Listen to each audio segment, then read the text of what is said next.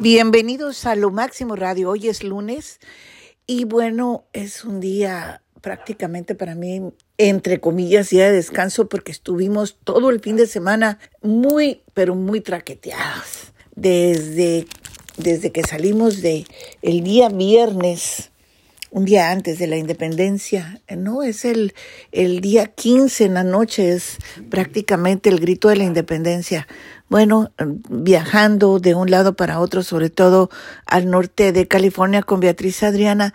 Y está conmigo el periodista Nelson Enríquez. Hola, muy buenos días Nelson, ¿cómo estás? Bueno, sí, sí, claro, día lunes, eh, día de comenzar actividades. Hoy también se celebra, fíjate la coincidencia, el Día Nacional de Chile, el 18 de septiembre. Y claro, los festejos son eh, diurnos. Lo curioso y lo que hace única la celebración eh, patriótica mexicana es que lo más importante ocurre de noche siempre el grito, y esto te lo pregunto porque no me lo explico, ¿por qué el grito es necesariamente en la noche del 15 y no durante el día? ¿Por qué tiene que ser eh, cerca de la medianoche? Bueno, antes que nada, permíteme decirte muchísimas felicidades por tu independencia y a todos los chilenos que nos estén escuchando, un abrazo muy fuerte. Viva Chile. En la verdad de las cosas te cuento, mira, lo que sucede es que es hasta las 11 de la noche el grito de la independencia, una hora antes de que culmine el día, ah, porque culmina a las 12. A las 11 de la noche el padre de la patria empezó a tocar la campana de Dolores para que concurriera la gente y llamar al grito de independencia. Es por eso que se espera uno todo el día hasta las 11 de la noche. Oye, pero sí, fíjate, muy interesante. El grito fue exactamente a las 11 de la noche y después de ahí hasta el amanecer.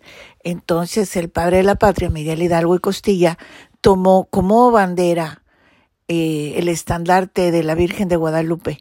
Es por eso que estaba precisamente dentro de la iglesia donde él tocó la campana en Dolores. Es por eso que se celebra a las once y a las once en punto tocó la campana el presidente López Obrador.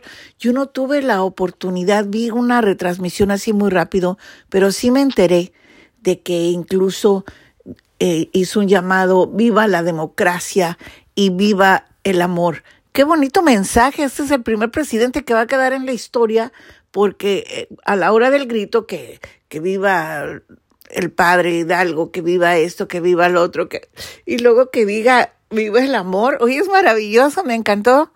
Sí, sí, claro. A mí también me llamó la atención, fíjate, la alegría con que se celebró en esta oportunidad esa tradicional ceremonia allí en el Zócalo de la Ciudad de México, que es un lugar impresionante por su amplitud, repleto de gente se veía en las retransmisiones a las que tuve acceso.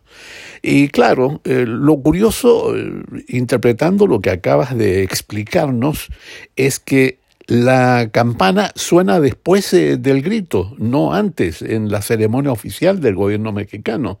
Primero son los vivas y posteriormente el presidente acciona esa cuerda dorada, no me acuerdo de qué color exactamente, y comienza a sonar la campana, fíjate, es al revés. Primero el grito después de la campana y después la campana. Si es que es la representación, pues debería de ser al revés realmente, ¿no? Pero lo que representa la campana es el llamado al pueblo eh, para que se, eh, se agregaran. Oh, sí, es una, es una, se agregaran y es una clave más bien, ¿no? Entonces ahora pues ya lo de la campana se convirtió eh, más que nada pues en una, en una leyenda, ¿no? Algo así por el estilo. De hecho, eh, sé que aquí en Estados Unidos, en donde celebran el grito, no hay campanas y el gobierno mexicano está haciendo lo posible por hacer llegar campanas a los rincones en, en, cada consulado mexicano. Fíjate qué bonito, ¿no? La verdad, no sé por qué, por qué no habían pensado en ese detalle antes. Es que parece ser que una campana cuesta muchísimo dinero. Yo no sabía eso. Ah, yo tampoco. Sí, yo no sabía eso. Eh, eh, bueno, fíjate que eh, independientemente la, las de, de todo. Mucha gente se fija en el glamour, en las cosas, en las... Antes se gastaba muchísimo dinero en la fiesta posterior al grito dentro de dentro del Palacio de Gobierno. Ahora no. Ahora no se gasta dinero en eso. Pero lo que sí te puedo decir es que las fotografías que yo vi y de pasadita, porque yo andaba trabajando, eh, lo que yo vi del grito de la independencia fue una primera dama, a la señora Müller, vestida impecablemente de mexicana, con muy buen gusto. Me encantó su vestido. Eh, ando investigando quién se lo hizo, porque se veía muy guapa, muy bonita la señora. Mis respetos. Sí, sí, sí, claro. Qué interesante detalle que estás dando a conocer, ¿no? Tan femenino al mismo tiempo. Lo curioso de todo esto y analizándolo desde un punto de vista estrictamente político e histórico, es que generalmente estas celebraciones en América Latina no se refieren realmente en su origen, en su origen, a la independencia o a la libertad, a la autonomía que se adquiere en relación a España, sino una especie de fidelidad al rey que está preso por las tropas napoleónicas.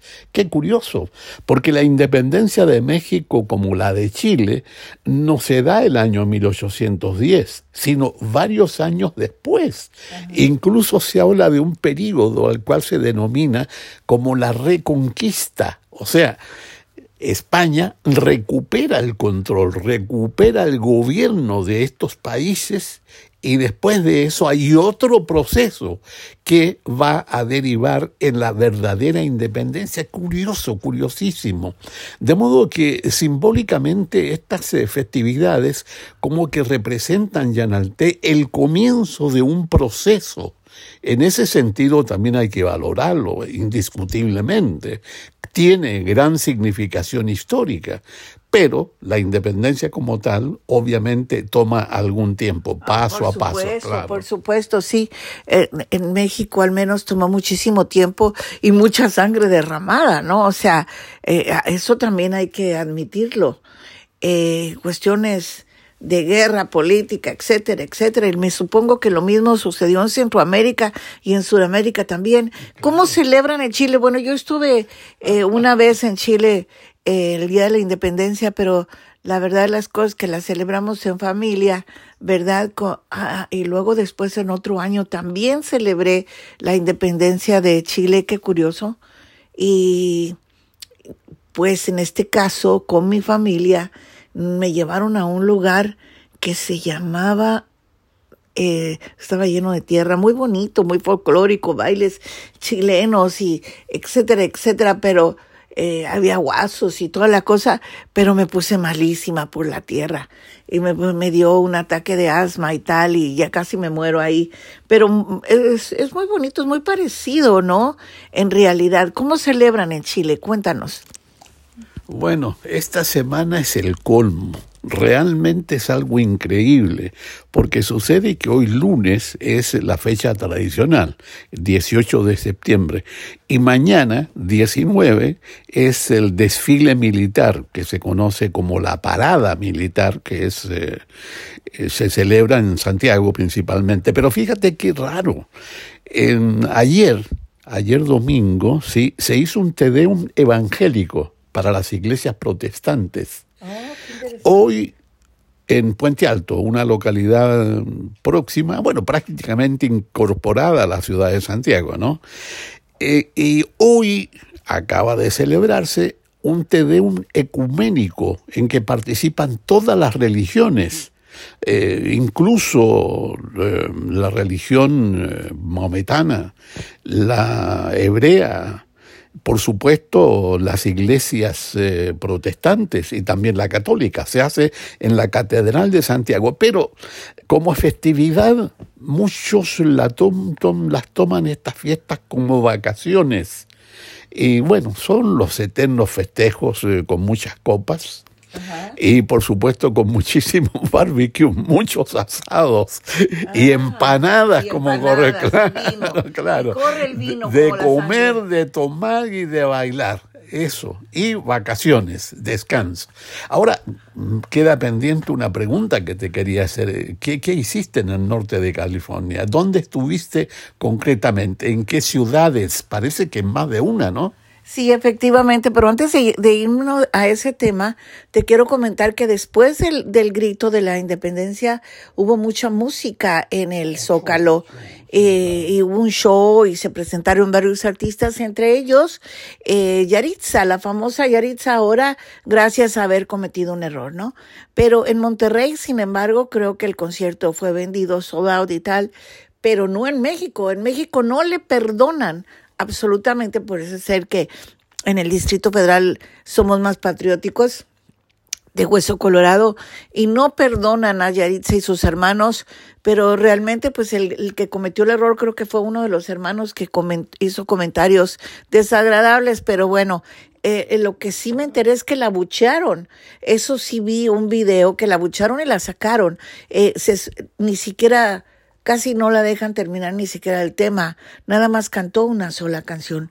Bueno, fue, tengo entendido que solamente fue por la comida, el gusto, se dicen que en gustos hay de todo, ¿no? Y además por el ruido, nada más. No fue tan grave, da la impresión.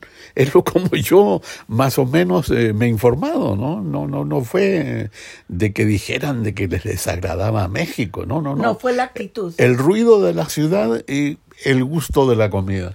Bueno, yo creo que si tú vas a la casa de alguien, ¿verdad? Y te invitan a, eh, estás tratando de hacer amistad y te invitan a una casa, pues al menos trata no de ser tan desagradable y de hacer comentarios, ya no, dices no tengo hambre y punto, se acabó.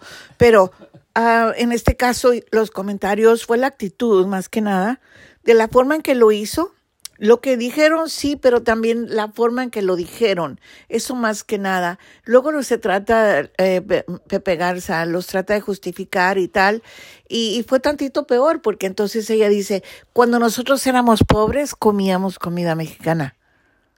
Entonces pasa algo parecido como la hija de Pepe Aguilar. Parecen palomas, las niñas dan un pasito y pues, ¿verdad? Les da diarrea. Entonces, ese es el problema, ¿no? La actitud, esa actitud prepotente y de y, y, yo creo que eso es lo que más molesta e irrita a los mexicanos. Como tú dices, a lo mejor no fue para tanto, pero desgraciadamente no ha sabido ser eh, humilde. Ese es el problema. Eh, eh, eso es lo que yo entiendo o lo veo de esa manera.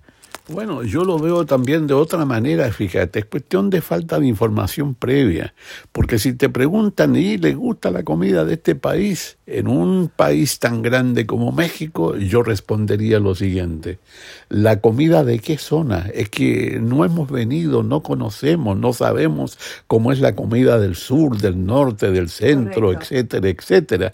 Y es una estupenda respuesta, eso revela la inmadurez de esta niña Yanisa Yalí no, no, no, no.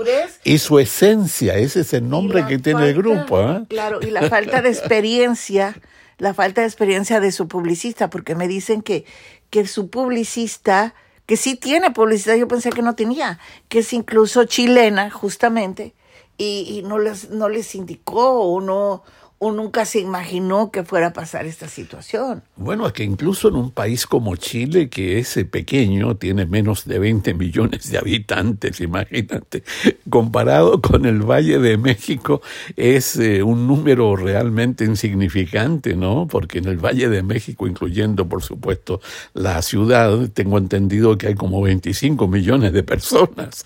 Imagínate. Lo mismo pasa allá también. No se puede comparar la comida del norte con la comida del sur, cambia muchísimo en sabores, en presentación, en componentes como tal. De manera que aquí es cuestión de asesoría previa, como tú bien dices, en que participa no solamente el publicista, me imagino que también otras personas allegadas a los artistas, claro, claro. Bueno, pero queda pendiente la pregunta, ¿dónde realmente estuviste y por qué? ¿Qué pasó? ¿Cómo estuvo el grito por allá en el norte de California?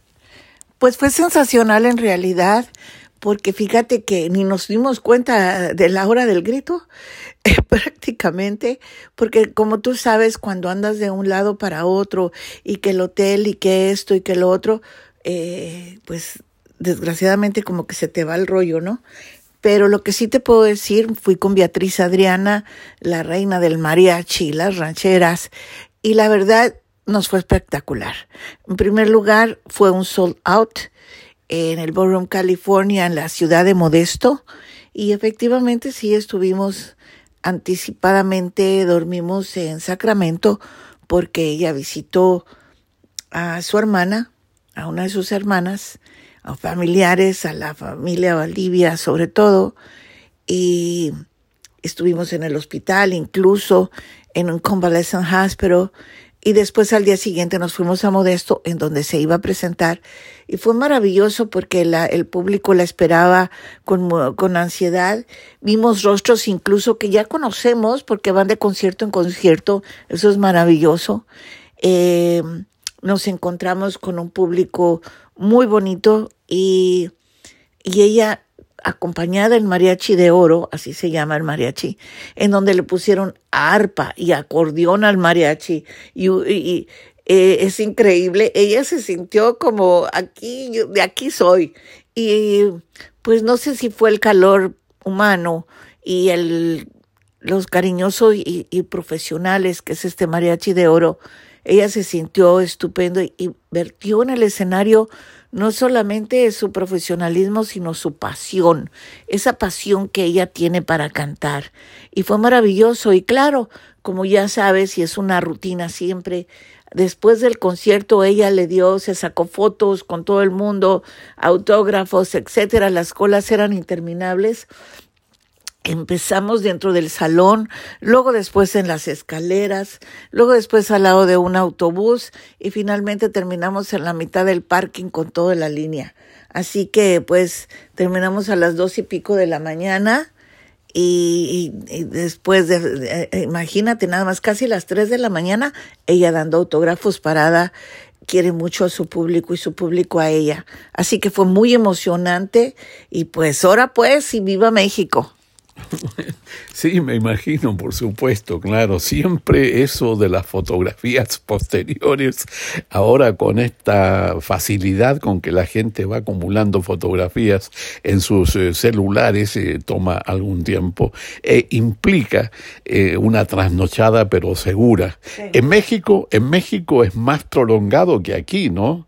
porque no existe esta cortapisa, este límite tan estricto como lo existe acá en California, que a las dos de la mañana se cierra la cantina y no se consume más alcohol, como dicen los gringos. ¿eh?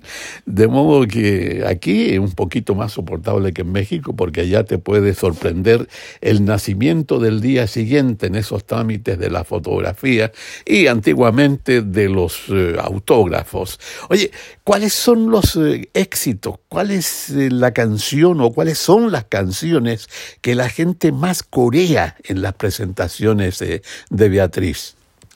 Ay, qué curioso. Bueno, fíjate que, que, que se sabe de la gente, se sabe de memoria varias, pero yo creo que la bandera, la bandera es la basurita. Entra con la basurita y prácticamente tiene que cantarla por segunda o tercera vez, porque la gente, el público la pide. La basurita, la basurita. O sea, es un tema que, que, la representa en cierta medida, ¿no? Eh, tocas la basurita, inmediatamente grita la gente Beatriz Adriana. Es muy interesante. Eh, y luego el macho panzón, obviamente, las margaritas. tiene varios éxitos. Eh, es increíble, ¿no? Y cómo la gente recuerda todos sus, todo el repertorio, cómo la gente se lo pide y, y gritan y tal. Ahí estaba una pareja que cumplía 50 años de casada ese día y para ellos fue importantísimo estar ahí porque se se conocieron y se cantaron las canciones de Beatriz Adriana cuando empezaron su matrimonio. Es increíble, ¿no? Y, y tuvieron, y ellos, ella era fanática y sigue siendo fanática de Beatriz Adriana, así que fue una gran oportunidad. Vinieron obviamente de otro lado, no vivían en Modesto. Eh, pero sí, lo que sí nos dimos cuenta es de que nos eh, fue en modesto, pero vinieron personas de Napa y de Sacramento y de Manteca y de los baños y de ciudades circunvecinas. Y como te digo, todo el mundo se sabe las canciones, eh, pero la basurita es un himno para, para ellos. Entonces es muy, muy interesante. Y obviamente pues ella tiene eh, ese colmillo, ¿no? Tiene sentido del humor, los hace reír, este, disfrutan, disfrutan al máximo. Y ya como que la gente también nos ubica juntas porque le preguntaban a ella, ¿y la licenciada? ¿Dónde está la licenciada? Ah, ahí está, ahí está. Y me iban y me saludaban a mí también. Así que, pues, de verdad, un, un este, ella tiene fanáticos y seguidores muy cariñosos, la quieren muchísimo. Uno, por ejemplo, le llevó tacos, ¿no?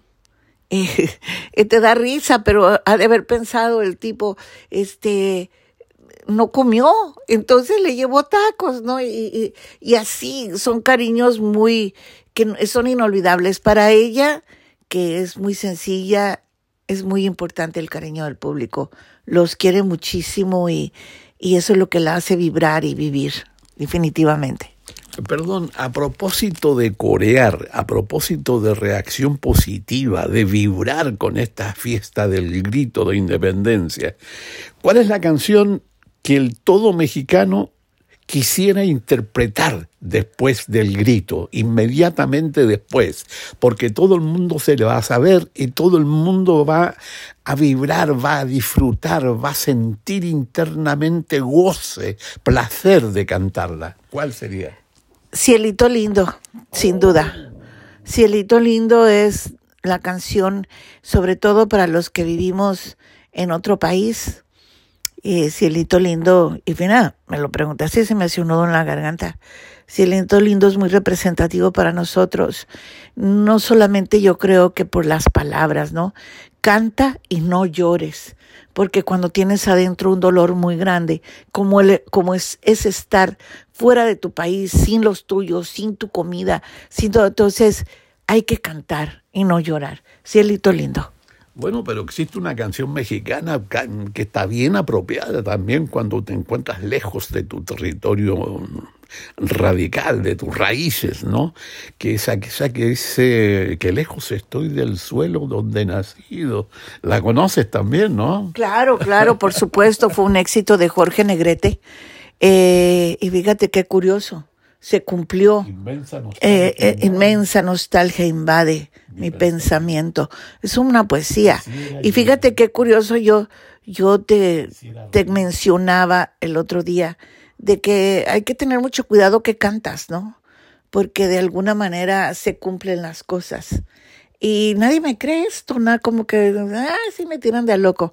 Pero eh, fue un éxito de Jorge Negrete y se cumplió murió aquí en, en Los Ángeles eh, y lo velaron en el Million Dollar y después se llevaron sus restos a la Ciudad de México donde ya lo esperaba su esposa María Félix. Pero eso corresponde a otra canción mexicana, ¿eh? Aquella que dice...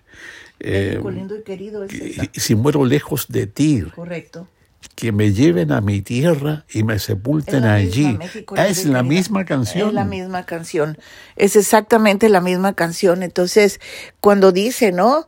Eh, que digan que estoy dormido y que me lleven. Eso se cumplió, en, al menos en la vida de Jorge Negrete, se cumplió. Fíjate qué curioso, ¿no? Pero sí, otra de las de las canciones muy representativas de México en el mundo entero, pues sin duda es, es Moncayo, ¿no? El guapango de Moncayo. Y para, para que, y no, no, no, no es en serio, la negra, ¿ok? Y la marcha de Zacatecas. El son de la negra. El son de la negra y la marcha de Zacatecas.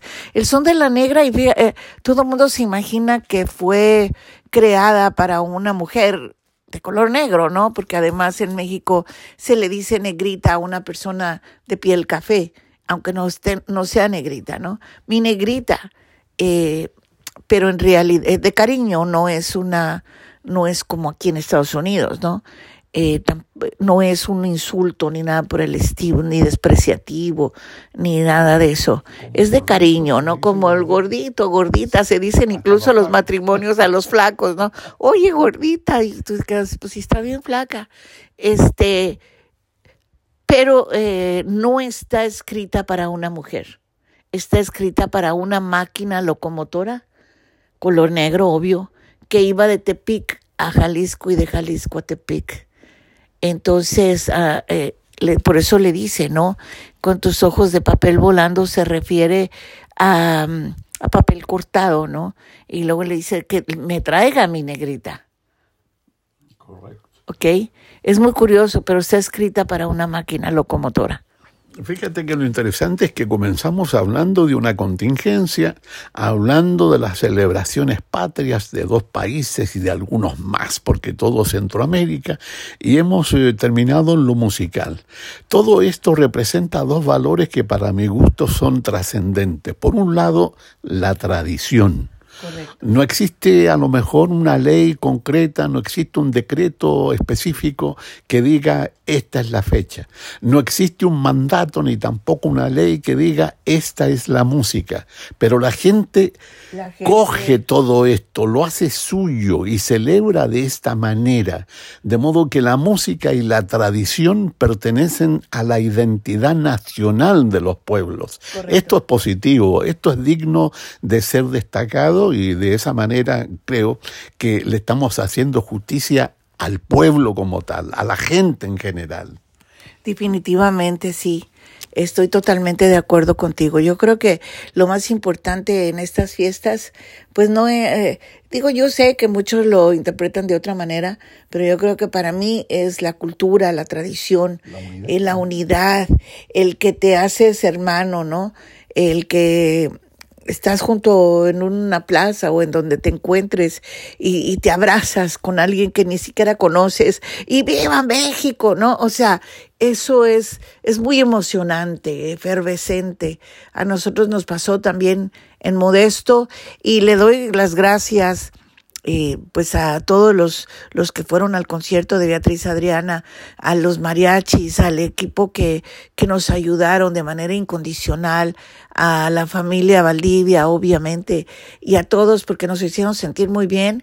Y obviamente, pues este, tú sabes, de algún modo, eh, estoy muy satisfecha con el trabajo que hizo Beatriz Adriana. Fue muy emocionante cuando terminó por primera vez, yo le dije, te felicito, porque realmente fue efervescente, maravilloso.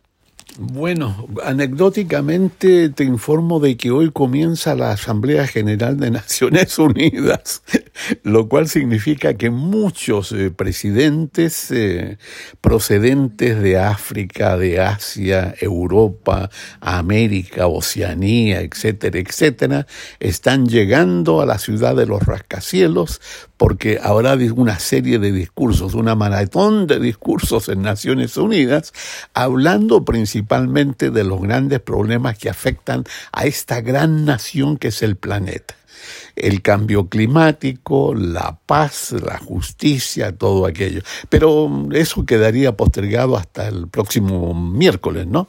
Lo que pase. Incluso Está también eh, viajando hacia Nueva York el presidente de Estados Unidos, Joe Biden, que es siempre una gran atracción dentro de estas eh, convenciones internacionales. Hoy comienza la Asamblea General con sus discursos y con sus grandes eh, figuras políticas. Pues vaya, vamos a estar muy atentos y muchísimas felicidades a todos. Te agradezco tu intervención. Muchísimas felicidades a todos. Sigamos conmemorando este mes patrio porque eh, Chile, Centroamérica, muchísimos países celebran su independencia en el mes de septiembre y no se le olvide, eh, por favor, si toma, no maneje. No, y además de eso me olvidaba mencionarte de que estamos viviendo una etapa que en España, ¿sabes cómo le dicen? El, el veroño. El veroño, ¿y eso? ¿Por qué? Verano, otoño. Ver, ah, el veroño. Oh, qué interesante. es la combinación de dos palabras. Bien, bien. Pues muchísimas felicidades. Tengo una tarde estupenda esta semana que recién se inicia. Sea muy, muy placentera, con mucho trabajo, porque si no trabajamos, pues no comemos, ¿verdad? Y sobre todas las cosas, con mucha salud y bienestar. Muchísimas gracias. Hasta mañana martes.